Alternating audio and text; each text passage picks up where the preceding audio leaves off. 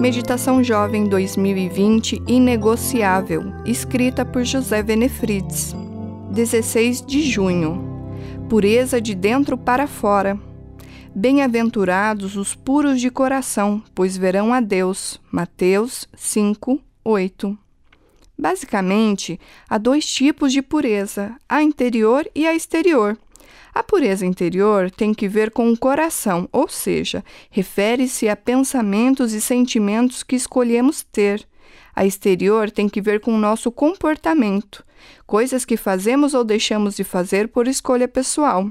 Paulo escreve: entre vocês não deve haver nem sequer menção de imoralidade sexual, como também de nenhuma espécie de impureza e de cobiça, pois essas coisas não são próprias para os santos. Efésios 5, 3.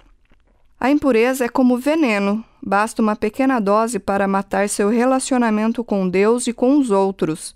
Se a pureza exterior é o que as pessoas veem, a interior é uma questão entre você e Deus. Pureza interior é o que você pensa e sente, o que se passa no coração. A exterior é resultado do que se passa no interior. Jesus alertou que do coração saem os maus pensamentos, os homicídios, os adultérios, as imoralidades sexuais, os roubos, os falsos testemunhos e as calúnias. O comportamento é impuro porque o coração é impuro.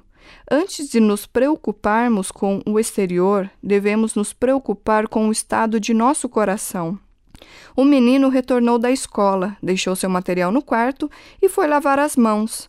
A mãe anunciou que o almoço estava servido e, sem que ela pedisse, ele foi lavar as mãos outra vez. A família se assentou ao redor da mesa e o pai orou, agradecendo pela refeição. Após a oração, o garoto correu ao banheiro e tornou a lavar as mãos. A mãe já estava intrigada com o comportamento do filho, mas não falou nada. No meio da refeição, o garoto levantou-se mais uma vez e foi lavar as mãos. A mãe perguntou: O que está acontecendo?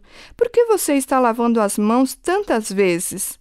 O menino contou que havia brigado com um colega na escola. A professora os separou, os repreendeu e mostrou para eles um texto bíblico. E os homens de mãos puras se tornarão cada vez mais fortes. Jó 17, 9. Podemos até rir da ingenuidade infantil, mas não devemos nos esquecer de que mãos limpas procedem de um coração puro.